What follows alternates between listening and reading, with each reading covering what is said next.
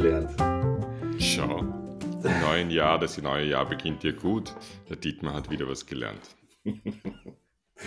ja, wie geht's dir? Danke. Es fühlt sich früh an. Ja? ja? Früh im Jahr oder früh am Tag? Früh am Tag.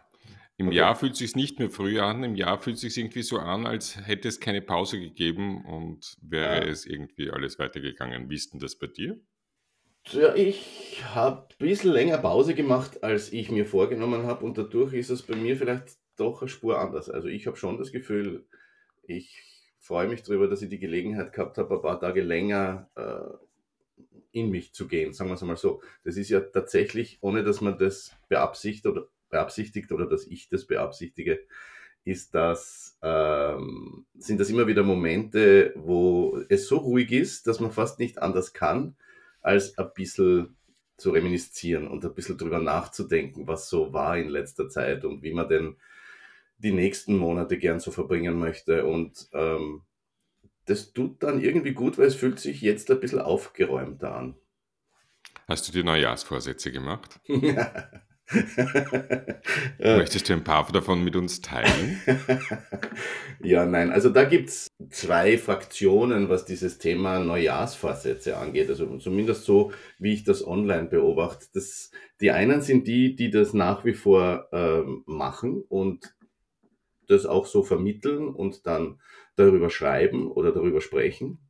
Äh, und die anderen sind die, die das seltsam finden, die das kritisieren oder die sich lustig drüber machen. Das beste Beispiel ist das Thema Fitnessstudio. Also ich gehe, ich gehe mit dem Pauli, mit meinem großen Sohn, mittlerweile unregelmäßig ins Fitnessstudio und äh, der hat das auch gesagt. Also wir haben, wir haben jetzt vor, der, vor den Weihnachtsfeiertagen haben wir eine längere Pause gehabt und dann jetzt geht er wieder und er hat gesagt, das ist ein Wahnsinn, es ist einfach so viel los. Und das dauert jetzt aber nur zwei, drei Wochen, hat er gemeint. Und dann ist es wieder genauso ruhig wie im Dezember.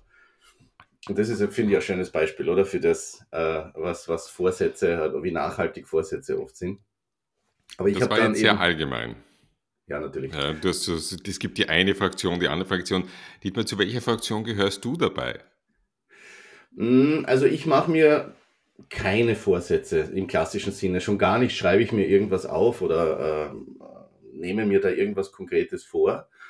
Ähm, da beziehe ich mich jetzt aber wirklich auf dieses Thema Neujahrsvorsätze, was ich schon mhm. mache oder wo ich auch das Gefühl habe, das braucht es in meiner Arbeit und deswegen habe ich für heute auch dieses Thema vorgeschlagen, nämlich unter dem Titel Neues Jahr, neue Ziele, neue Vorsätze ist Erfolg planbar, habe ich dir geschrieben und das kommt daher, dass ich als Geschäftsführer schon äh, es als notwendig erachte, dass ich so in das neue Jahr starte und auch dem Team so viel an Planung mitgebe, dass alle ein gutes Gefühl haben dabei, ähm, wie wir strukturiert sind und auch, dass sie das Gefühl haben, sie wissen, was sie zu tun haben. Und das ist eher jetzt eine Frage der Planung und des Nachdenkens über das kommende Jahr und wie sich das entwickeln soll und jetzt weniger eine Frage des Vorsatzes. Aber irgendwie sind die beiden Dinge, habe ich so das Gefühl, schon miteinander verwandt und deswegen wollte ich gerne mit dir drüber reden. Das heißt, ihr habt ein Budget, ein Umsatzziel hinuntergebrochen auf KPIs und OKRs und so weiter? Ja, genau. Mhm. Ja, noch genau, wirklich? Naja, schon, ja. Also es ist sogar noch detaillierter. Also es geht jetzt gerade bei den Umsatzzielen. Dieses Thema beschäftigt mich ja wirklich schon seit vielen Jahren. Also Warum? Weil man kann sich ja alles an Zielen irgendwo auf ein Blatt Papier schreiben. Mhm. Und dann mit diesem Umstand habe ich immer etwas gekämpft, weil ähm, wenn man neu gründet, wenn man wirklich voller Energie ist, ähm, ich finde es ein gutes Beispiel dafür, weil dann macht es, ich kann mich erinnern, was für große Freude das war, aufgrund dessen, was gerade so passiert, mit einem großen Optimismus die nächsten Monate zu skizzieren und sich das auch in Zahlen hinzuschreiben und in dem Moment sich schon zu freuen, wie großartig dieses Ergebnis sein wird in diesem Jahr. Und dann kommt die Realität. Dann passiert das Leben, dann ändern sich Dinge. Nicht unbedingt immer ins Negative, auch ins Positive, aber es ist halt nur eine Planung zu dem Moment, wo man gerade sitzt und mehr ist es nicht. Trotzdem gab es immer in der ganzen Literatur zum Thema äh, ähm, strukturierte Planung und Ziel und so weiter, ähm, diese Empfehlung, das auch wirklich ordentlich zu machen oder du brauchst ja einen Businessplan, um jetzt auch andere Partner zum Beispiel zu gewinnen oder mit der Bank zu reden. Das musst du ja alles als Geschäftsführer machen. Und jetzt mache ich das schon seit über 20 Jahren. Und heuer ist es wieder mal so, dass ich es noch detaillierter angegangen bin. Das heißt, es ist nicht nur einfach eine Zahl, ein, ein Umsatzziel, das wir uns von Monat zu Monat äh, äh in die Tabelle schreiben, sondern es ist noch wesentlich strukturierter. Es geht also darum, welche Einnahmequellen sehen wir überhaupt und was müssen wir auf diesen Pfaden unternehmen, dass diese Umsätze, die wir uns da als Ziele hinschreiben, auch passieren können. Und dann geht das mhm. runter bis fast ins Tagesgeschäft nach dem Motto, wie viele Kontakte müssen zum Beispiel Leads machen, damit dieser eine oder diese zwei Aufträge im nächsten Monat oder im übernächsten auch wirklich passieren können. Also da, da wird es jetzt dann sehr detailliert und das haben wir heuer auch wieder mal etwas intensiver betrieben als, ich würde sagen, die letzten Jahre. Mhm, mhm. Interessant. Weil, also ich mache das im Geschäft auch ein bisschen. Ja, das heißt, ich habe ein jährliches Umsatzziel und ich breche es hinunter ähm, auf im Endeffekt auf Produktebenen oder Serviceebenen, wenn du willst. Mhm. Ja. Ähm, und das kommt auch daher, dass einer der Dinge in meinem Geschäft, das ja sehr zeitorientiert ist im Endeffekt, ja, meine Zeit, die ich verkaufe, auch immer zu suchen zu sagen, kann ich etwas machen, was passives Income ist. Ja, also wo ich Geld bekomme und Geld verdiene, ohne dass es mit meiner Zeit zu tun hat. Und ähm, das habe ich ja letztes Jahr schon begonnen mit meiner App, mit Operations. Und das setze ich eben ein bisschen fort. Und da suche ich, das schreibe ich mir dann schon hinein, zu sagen, wie viel meines Jahresumsatzes breche ich dort hinunter. Ähm, dabei belasse ich es auch für mich selber. Ähm, das ist dann auch soweit. Ich meine, vielleicht noch das Zweite, was ich runterbreche, ist die großen Netzwerkpartner ähm, um ja nicht in eine zu große Abhängigkeit zu kommen, ja, sondern ein ausgewogenes Portfolio zu haben. Also das schon auch noch, aber that's it. Und warum ich das mit den OKRs und so weiter so frage, ist, weil ich Klienten habe, also Firmen, ähm, die dann teilweise ganz klare auch Ziele setzen und Umsatz und Profit und ich weiß nicht was alles. Und das wirklich so, wie du sagst, zu sagen, runterbrechen, zu sagen, und das heißt, ein Vertriebsmitarbeiter, Mitarbeiterin müssen so und so viel um so und so viel Kundenkontakte machen, dann funktioniert das alles. Und da frage ich mich, ob das wirklich funktioniert. Äh, vielleicht hole ich da ein bisschen weiter aus. Ähm, ich bin kein Freund vom, zum Beispiel von dem Begriff manifestieren.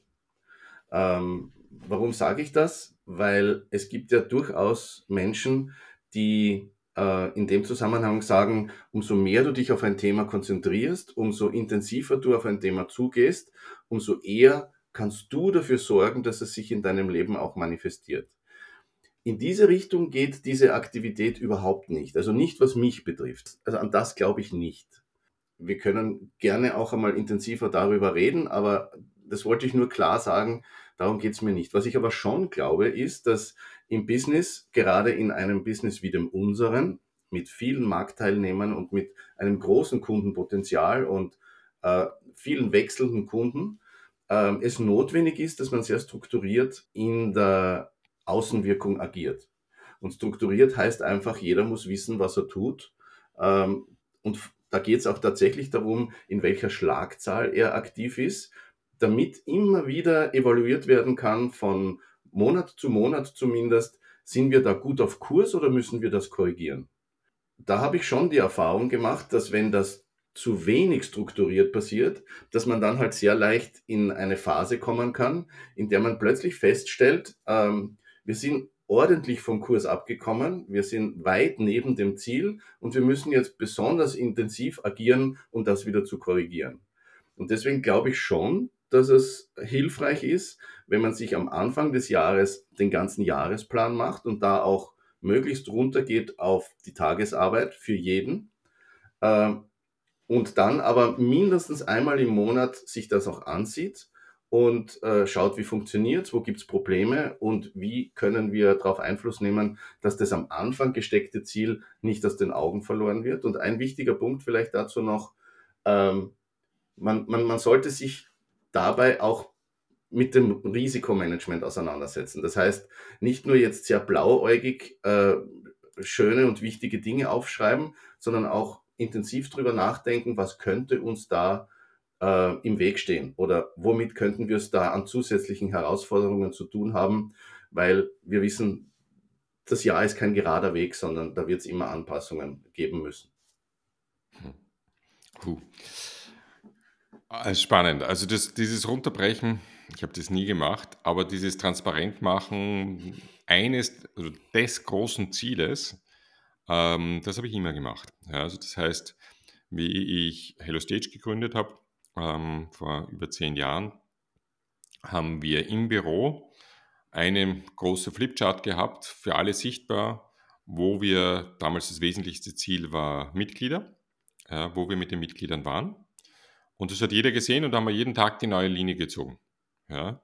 Und es war total klar und das war so schön auch, weil jeder eingenordet war darauf und jeder dann auch das gemacht hat, was er oder sie selber geglaubt haben. Ja, und das haben wir dann wieder besprochen, haben gesagt, du, ich habe das gemacht, das hat super funktioniert oder ich habe da, da was gemacht, ja. Aber es hat allen Mitarbeiterinnen und Mitarbeitern eine große Freiheit gegeben, ähm, das in ihrem Rahmen das Mögliche zu machen, was man eben machen kann. Das war dann auch ganz lustig, weil unser ähm, IT-Guru und ähm, IT-Architekt von der ganzen, also ein wirklich super Techniker, ja, der so alles programmiert hat und und und, ja, dann gesagt hat, irgendwann, er möchte Visitenkarten haben. So, ja, klar. Und dann ist er in Konzerte gegangen, weil er auch gerne Musik hat und ist nachher zu den Musikerinnen und Musikern gegangen und hat gesagt, habt ihr schon von Hello Stage gehört? Ja. Und das war eigentlich überhaupt nicht seine Aufgabe, ja, aber das war seine Begeisterung und dieses tägliche Sehen dieser Chart vor sich, ähm, zu sagen, ja super, da sind drei mehr gekommen, passt. Also das ist so das eine, das zu sagen, hm, wie viel kann ich den Menschen eigentlich auch Freiheit geben, ganz klar in Richtung des Zieles und wo, wo ich da bin. Und das Zweite, was mich natürlich sofort ähm, aufgeschreckt hat, ist, sagen, du sagst, du machst Risikomanagement, ja, eh. Die Frage ist, machst du auch Chancenmanagement? naja, ich meine, ich denke, dass dieses in Produkten oder in Sparten denken und dort zu überlegen, ähm, wie können wir diese Produkte weiterentwickeln, was brauchen unsere Kunden da und äh, mit wie vielen sollten wir darüber auch reden, damit wir unsere Ziele erreichen, das hätte ich schon als die Chancenseite verstanden. Da denken wir darüber nach, wie wir unsere Chancen äh, äh, da auch erhöhen können und was die Bedürfnisse sind. Also das ist eigentlich eine sehr positive Ausrichtung auf das Thema. Aber ich habe bewusst das Risikomanagement eben auch erwähnt, um nicht den Eindruck zu machen, dass man da zu blauäugig auf das ganze Thema zugeht. Weil äh, was ich halt, was Erfahrung bringen soll über die vielen Jahre, ist, dass man, äh, dass man Fehler, die zu vermeiden sind, eben auch wirklich vermeidet. Und äh, ich kann nicht am Anfang des Jahres alles äh, voraussagen. Das kann das ganze Team nicht. Äh, jeder für sich kann das nicht, wie er in diesem Unternehmen im ganzen Jahr aktiv sein wird. Aber wir können uns überlegen, wo liegen die Chancen, also was sind die äh, äh, Bereiche, in denen wir noch aktiver sein wollen oder wo wir auch neue Kunden gewinnen wollen. Aber worauf müssen wir auch achten, weil das einen zum Beispiel negativen Einfluss auf, unser, auf unseren Plan haben könnte. Und schauen wir uns das auch wirklich jedes Monat an, wie sich das entwickelt hat und passen wir dann an. Äh, das ist so der Zugang, den wir momentan mhm, mh. leben. Aber mir ist vielleicht noch das eine dazu. Bernhard, du hast gemeint, und das verstehe ich ja gut, oder das finde ich auch sehr interessant, dass der, der, Nordstern. Also es gibt ein großes Ziel äh, und das wird allen kommuniziert und da schaut man, nehme ich an, das hast du jetzt so nicht gesagt, aber da schaut man auch, dass alle auf das hin äh, äh, mhm. gewisses Commitment erreichen und sagen, das ist ein schönes Ziel, das ist eines, da möchten wir auch mittun und los geht's. Ähm, ich habe nur die Erfahrung gemacht, dass ich mache das mit den detaillierteren Zielen nicht, um die Menschen weiter einzuschränken, zumindest ist das meine Wahrnehmung davon, sondern ihnen eine Hilfestellung zu bieten. Äh, dass jemand da ist, der einmal drüber nachgedacht hat, schön und gut, da steht jetzt eine Zahl, schön und gut, da sind so und so viele neue Kunden im, im Ziel. Was glaube ich denn, was dazu notwendig ist, dass wir dort auch erfolgreich hinkommen können? Und dann ist die Vorgabe nicht, und jetzt musst du so und so viel unternehmen, sondern das ist die Idee davon, wie es gehen könnte. Es hat ja trotzdem noch immer jeder die Möglichkeit zu sagen, zumindest weiß ich jetzt, was der Dietmar an Zielen hat und wie er sich das vorstellt, wie das strukturiert funktioniert. Äh, ich gehe jetzt mit ihm ins Gespräch und sage ihm, wie ich das angehen möchte. Zum Ziel bin ich committed, ich habe eine Idee davon, wie das geht. Mhm. Das ist ja nicht ausgeschlossen. Mhm. Da ist natürlich die Frage, die mir dann auf der Zunge brennt, ist zu sagen, ähm, also ich glaube, dieses Ziel und diesen Nordstern zu kommunizieren, vielleicht da auch noch ganz kurz, weil es bei vielen ähm, ja, Gründerinnen, Gründern, Unternehmerinnen und Unternehmern oft echt schwierig ist, diesen einen Nordstern zu definieren. Ich habe das immer wieder, ähm, also bei, bei Klienten zu sagen, und was ist euer Ziel für das Jahr? Oder sagt es mir zumindest für das Quartal. Ja? Und dann kommt eine Latte von 25 Zielen und sagst du, ich meine, also ich, ich würde mir das nicht da merken, ja, sondern was ist, was ist das eine Ziel? Ja? Zumindest für die nächsten drei Monate. Was ist klar? Was ist dieser Nordstern? Wo kann ich mich ausrichten? Und ich glaube, das ganz, ganz klar zu kommunizieren, so dass es für jeden verständlich ist. Ich meine, für mich ist immer Umsatz das Einfachste in meinem Geschäft, ja, weil damit brecht sich alles runter. Nur das ist ja oft nicht, ähm, oder für manche, also wie gesagt, bei Hello Stage damals war es wesentlich die Mitgliederzahl. Ja. Das war mhm. viel wichtiger als die Zahl, äh, als die Umsatzzahl damals. Also das heißt, man muss auch wissen, wann ist was. Manchmal ist es dann Profitabilität oder manchmal ist es, ich weiß es nicht was. Ja? Also ähm, ein, ein größeres Kundenportfolio zu haben und und und. Ja? Aber zu sagen, das ist für die, die nächste Zeit wirklich kritisch, das ist das, das ist unser Nordstern. Und den Mut auch zu haben, das zu sagen. Und von der Herangehensweise ist es lustig, wie du sagst, zu sagen, du machst dir Gedanken dazu und besprichst es dann mit deinen Mitarbeiterinnen und Mitarbeitern. Ich würde ja umdrehen. Ja, ich würde es ja so machen, zu sagen, ähm, super, das ist das Ziel. Und dann die Mitarbeiterinnen und Mitarbeiter fragen, zu sagen, und wie machen wir das konkret? Was sind deine konkreten Schritte dazu? Auch aus dem Gruppenlearning heraus zu sagen, wenn die eine, der eine das macht, ja, kann sich der andere, die andere was davon abschauen. Ja? Also ähm, um auch so diesen Group Spirit dabei hineinzumachen. Hast du das mal probiert? Hast du Erfahrungen damit? Das haben wir natürlich immer wieder auch gemacht und unterschiedliche Erfahrungen damit gemacht. Ich meine, für mich ist, es gibt ja nicht die eine Lösung, oder? Also es gibt, wir reden hier über unterschiedliche äh, äh Ansätze und Situationen. Ähm, das ist für mich vielleicht noch ein wichtiger Punkt. Also es ist man muss einfach sein Team auch gut kennen, um herauszufinden, was die Leute, die da drinnen sind, sich wünschen in ihrer Arbeit, wie sie gerne arbeiten möchten, äh, zum Beispiel auch, wie gut ausgebildet sie sind. Also da gibt es ja ganz unterschiedliche Teams. In welcher Situation bist du gerade? Bist du gestartet oder gibt es dich schon länger? Und ähm, ist das vielleicht alles schon dutzende Male gemacht worden und so weiter und so fort? Oder geht es dir gerade sehr gut im Unternehmen oder musst du gerade sehr genau darauf schauen, dass jetzt nicht eine Situation entsteht, die kritisch ist? Also das, das sind ja alles Einflussfaktoren auf genau diese Frage, wie du das in dem Moment machst.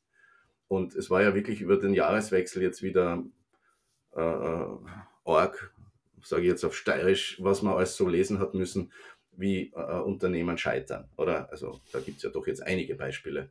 Äh, und im, im Angesicht dessen und in, in, so wie ich meine Verantwortung spüre, äh, neige ich natürlich dazu, in solch einer Situation äh, einen Schritt voraus zu machen und etwas anzubieten und zu sagen oder das auch zu signalisieren, es gibt nicht nur den Nordstern und es ist nicht nur eine Umsatzzahl, sondern es gibt ein strukturiertes Überlegen dazu, wie kann denn das passieren? Weil ich glaube, was schon frustrierend ist für ein Team, ist ein, ein, ein Chef oder ein Geschäftsführer, der sagt, Leute, das müssen wir erreichen, los geht's.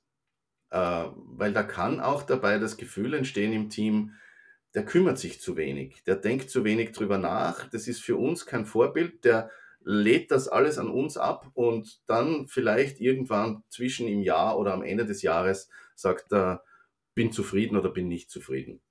Dort möchte ich nicht hin.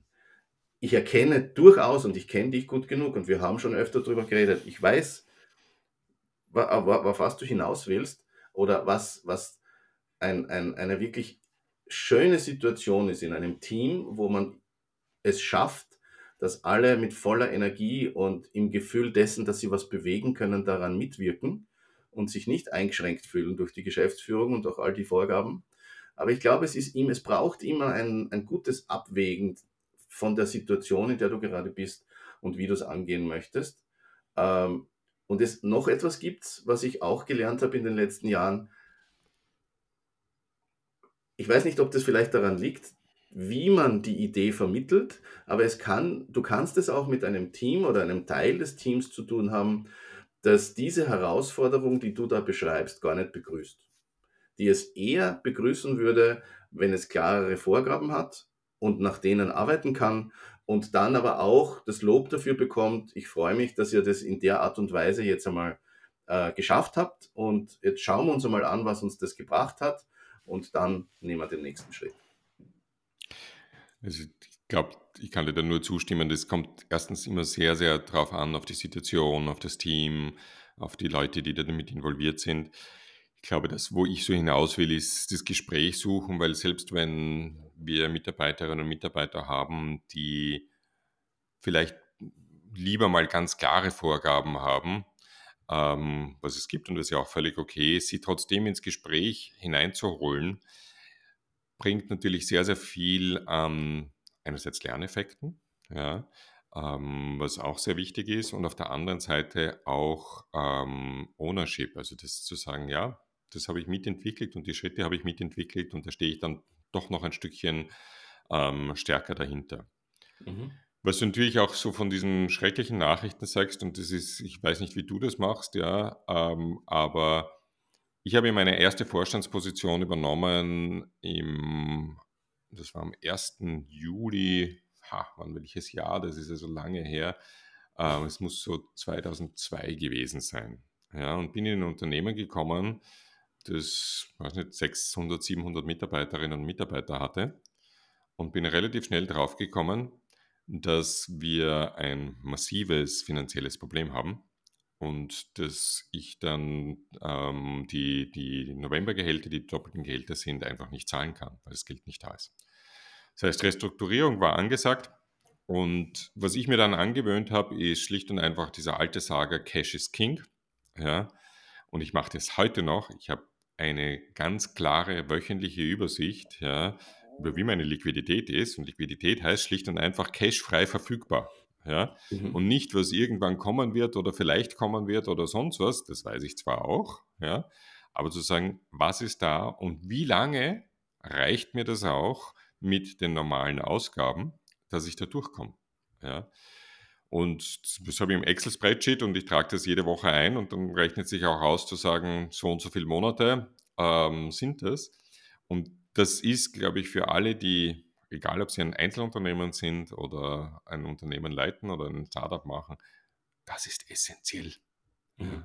Mhm. Cash ist King und ich muss genau wissen, wo ich stehe damit. Ja, wie ja. viel habe ich am Konto, welche Ausgaben kommen, wie, wie viele Monate ähm, Runway habe ich was jetzt diese, diese großen Beispiele von äh, äh, Konkursen angeht, da habe ich zwei im Kopf. Das eine ist die Signer-Gruppe und das andere ist, äh, ich weiß nicht, ob man das in Wien auch kennt, ähm, das ist äh, Nice Shops. Äh, nice Shops war ein Auf, das, das Aufsteigeunternehmen äh, im, im digitalen Bereich ähm, in den letzten Jahren, also gerade natürlich zur Corona-Zeit mit vielen hundert Mitarbeitern äh, und äh, jemand in der Geschäftsführung, den ich von früher kenne, mit dem ich öfter zusammengesessen bin und den ich wirklich bewundere für, für seinen Riecher und für seine Ausrichtung, äh, wie er das veranstaltet hat. Und dort geht es im Prinzip darum, Online-Shops zu betreiben und auch äh, äh, die Infrastruktur dahinter anzubieten und das Warenmanagement und so weiter. Und das ist wirklich massiv gewachsen in der, in der Zeit vor Corona und dann in Corona noch mehr. Und dann nach Corona kam das Problem, dass diese Hingewandtheit von uns allen zum Digitalen, auch beim Einkaufen, massiv eingebrochen ist. Wir waren alle froh, jetzt wieder mal rauszukommen und in einen Store zu gehen und eine Beratung zu erhalten. Und ich fürchte, das haben die massiv gespürt. Und bei der Signer-Gruppe wissen wir alle überhaupt nicht, was da passiert ist. Keiner eine Ahnung, würde ich jetzt einmal sagen. Also ich würde mich nicht trauen, da irgendein Urteil abzugeben. Aber das Einzige, was man liest oder, oder das, was ich verstanden habe, sagen wir so, ist, das war ein Konstrukt, das ineinander verschachtelt war und wo das eine vom anderen Unternehmen massiv abhängig war und das komplett an den niedrigen Zinsen hing. Und als die gestiegen sind, war eigentlich wahrscheinlich schon relativ früh absehbar, das Kartenhaus bricht zusammen. Und warum ich das jetzt so erzähle, ist, weil zu dem, was du gesagt hast, Liquidität sehen, das ist ja immer eine Momentaufnahme. Dann hat man eben die Umsatzplanung, äh, äh, äh beziehungsweise die, zum Beispiel die offenen Rechnungen, die draußen sind und so weiter. Und dann rechnest du das dazu und dann sagst du, okay, und in zwei Wochen oder in einem Monat stehe ich wahrscheinlich hier.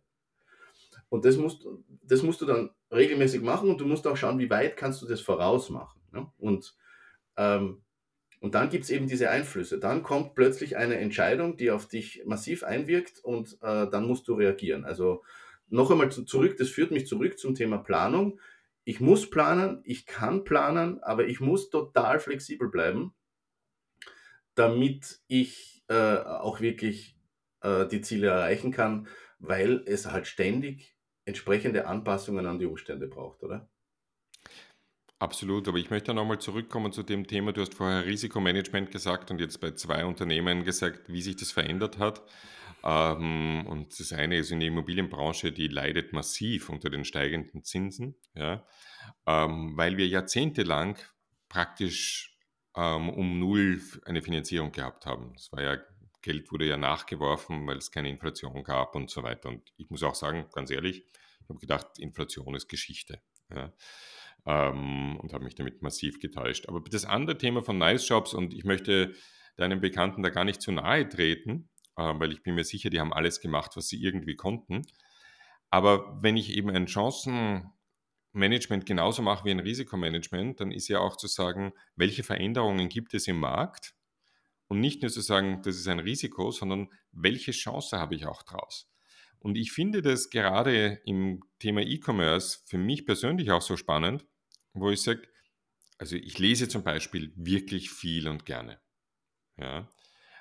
Kauf meine Bücher fast ausschließlich bei Amazon ja, und meistens Kindle, ähm, weil es praktisch ist und ja, jetzt werden mich viele dafür kritisieren, aber es ist so. Ja. Das heißt, Amazon und Goodreads hat eine Masse an Daten über mich. Hm. Ja. Und sie schaffen es bis heute nicht, ja, nach weiß Gott wie vielen Jahren guter Kunde zu sein, wirklich gute Vorschläge zu machen. Bernhard, das ist das nächste Buch, das du lesen solltest. Ich kümmere mich, ich tausche mich nach wie vor mit Freundinnen und Freunden aus. Ähm, wir haben von meiner MBE-Gruppe ein, einen Book Club, ähm, wo wir uns austauschen über Bücher. Ja das, dort passiert es, ja, und dort, diese Empfehlungen sind wirklich wertvoll. Und das heißt ja für mich, also um zu diesem E-Commerce zurückzukommen, wäre es nicht schön, ja, wenn ich im E-Commerce bin, dass es jemanden gibt bei Amazon, den ich anrufen kann und sagen kann, hey, ich habe jetzt die Bücher gelesen, ja, was würdest du mir empfehlen? Also genau das, was du sagst, dieses Persönliche, auch das, wonach wir uns alle natürlich sehr sehnen, auch dort irgendwo hineinzubringen. Ja? Mhm. Und das ist eben, das meine ich mit Chancenmanagement, zu sagen, ah, da gibt es eine Veränderung. Welche Chance haben wir darin, uns da drin zu positionieren? Und das sehe ich sehr, sehr selten. Ja, ich finde es super, dass du am Ende unserer ersten Folge im neuen Jahr dann doch noch auch den Kreis geschafft hast, zurück zur künstlichen Intelligenz. Weil ich glaube, dass das die Antwort auf deine Frage ist. Also natürlich wäre es noch wesentlich schöner, wenn da eine Person sitzt, äh, nicht nur für diese Personen, die dadurch auch Arbeit bekommen, aber ähm, weil ich auch das Gefühl habe, ich tausche mich mit meinem, einem Menschen aus, aber ich glaube, oder ich könnte mir vorstellen, oder es ist ja absehbar, dass äh, die, künstliche Intelligenz und die dialogischen äh, Konzepte sich da so gut entwickeln, dass man den Unterschied nicht mehr erkennen wird äh, über die Zeit. Und es wundert mich, dass du das so erzählst, dass dieses, äh, diese Empfehlungsmaschinen gerade bei den Riesen aus deiner Sicht immer noch nicht gut genug sind, weil die hatten jetzt nicht nur Jahre, sondern auch Tonnen von Geld, um das zu optimieren und das ist, das steht sicher in deren Fokus, wie bei allen großen Plattformen, sind die Empfehlungen das Wesentlichste, um sich das Business zu erhalten. Ähm, ich habe das nicht so beobachtet. Ich bin jetzt nicht so bei Amazon und bei Büchern. Ähm, aber ich könnte jetzt, wenn ich kurz drüber nachdenke, das eh auch so wiedergeben, weil ich wüsste nicht, wo ich bin, wo ich, auf welcher Plattform ich bin, wo ich sagen würde, wow, da, das, da passt das für mich. Das ist wirklich ein positives Erlebnis und ich habe immer wieder Inspiration. Das ist es eh nicht. Äh, also da gebe ich dir schon recht. Aber was Nice Shops angeht, also habe ich vergessen dazu zu sagen, die sind nicht in Konkurs, die mussten nur jetzt in den letzten Tagen zum Start des Jahres fast 100 Leute kündigen.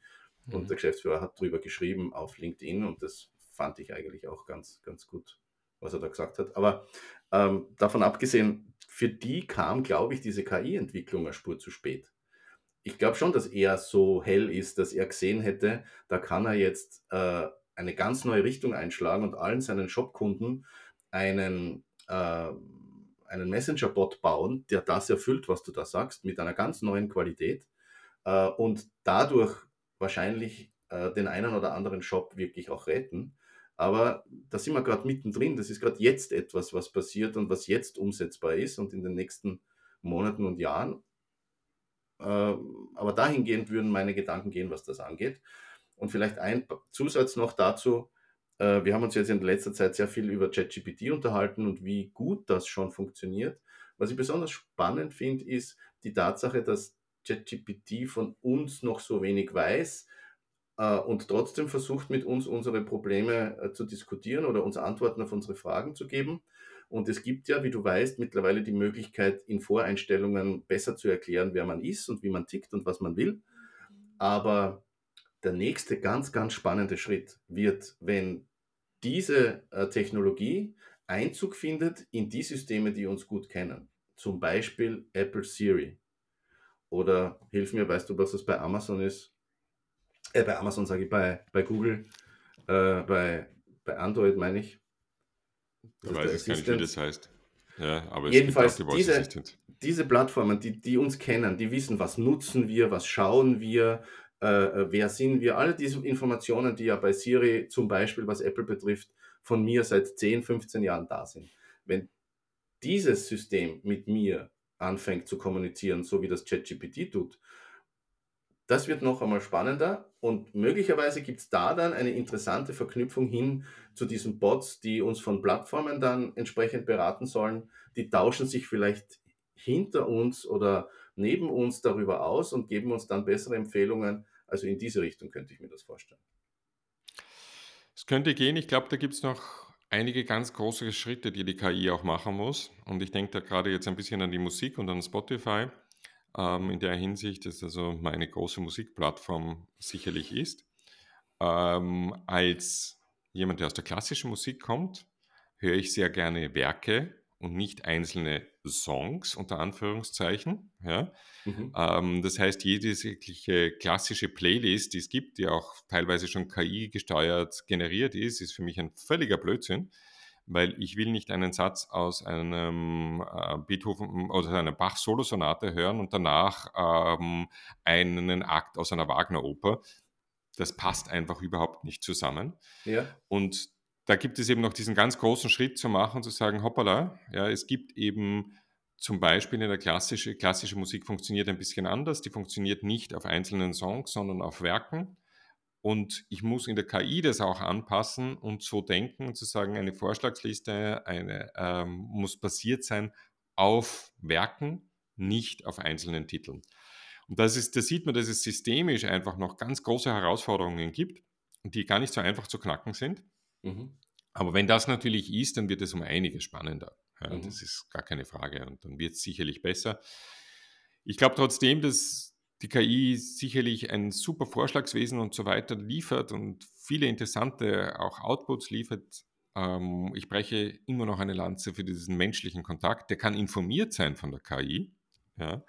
Aber wie schön ist es, wenn man irgendwo hingeht und dir jemand sagt, zu sagen, auch menschlich zu sagen, du, ich habe gerade dieses Buch gelesen, ich weiß, das fällt nicht in dein Profil hinein, ja, aber das ist schon etwas, was du lesen solltest. Hm. Ja, ich meine, du, nehme ich jetzt an, du gehst ja auch dann ab und an trotzdem einmal in einen netten Buchladen in Wien, oder? Ja. Und redest dort mit Leuten, die sich auskennen. Also ja. ich finde auch, das ist toll. Das stimmt. Ja. Aber wir müssen, wir müssen schon, glaube ich, so objektiv auf das schauen. Äh, das wird in dieser Seltenheit, in der es jetzt existiert, verbleiben, nehme ich an. Und da muss man sich immer wieder umschauen und dorthin gehen. Also ich glaube nicht, dass jetzt wieder große Stores entstehen werden mit großen Teams, weil so viele Leute das so in Anspruch nehmen, wie wir das jetzt da beschreiben. Das glaube ich auch nicht, aber ich glaube, dass es einen, einen Markt gibt, um bei Büchern zu bleiben, ähm, auch online. Also ich würde, ich weiß nicht, ja, ähm, 10 Euro oder so im Monat für einen guten Buchclub, wo ich auch mit Menschen sprechen kann, durchaus zahlen. Ja, ist kein Thema. Ja. Mhm, mhm, ähm, wo ich auch jemanden anrufen kann oder wo es ein Meeting gibt oder was auch immer. Also ich glaube, da gibt es etwas, wo ich all die Technik, die auch durchaus KI gestützt sein kann und wahrscheinlich soll, mit einer menschlichen Komponente dabei, die zu erforschen, fände ich total spannend.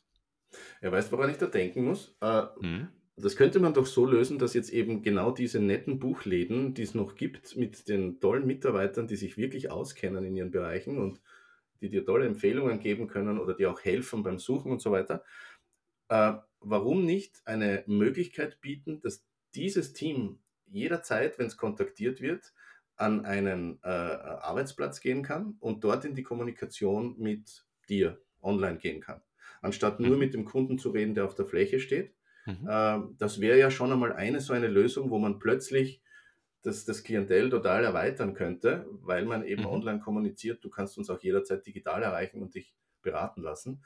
Und wir schicken mhm. dir natürlich dann das Buch gerne zu. Das wäre mhm. eigentlich ein interessanter Zugang. Kenne ich ja. noch nicht so. Ich auch nicht. Ja. ja super, Bernhard. Äh, schöner Abschluss, eine neue Idee. Mal schauen, ob die, ob die wer aufgreift. Wir haben jetzt deutlich länger gemacht ähm, als sonst. Es gab wahrscheinlich doch über den Jahreswechsel einiges äh, an neuer Energie. Ähm, ich wünsche dir einen tollen Start ins neue Jahr. Ich bin mir sicher, dass du den noch haben wirst. Äh, dass du die kalten Tage jetzt gut überstehst in Wien und freue mich darauf, dass wir uns dann in einer Woche wieder hören. Danke dir. Auch dir einen guten Start, Dietmar. Danke, Bernhard. Bis demnächst. Tschüss. Ciao.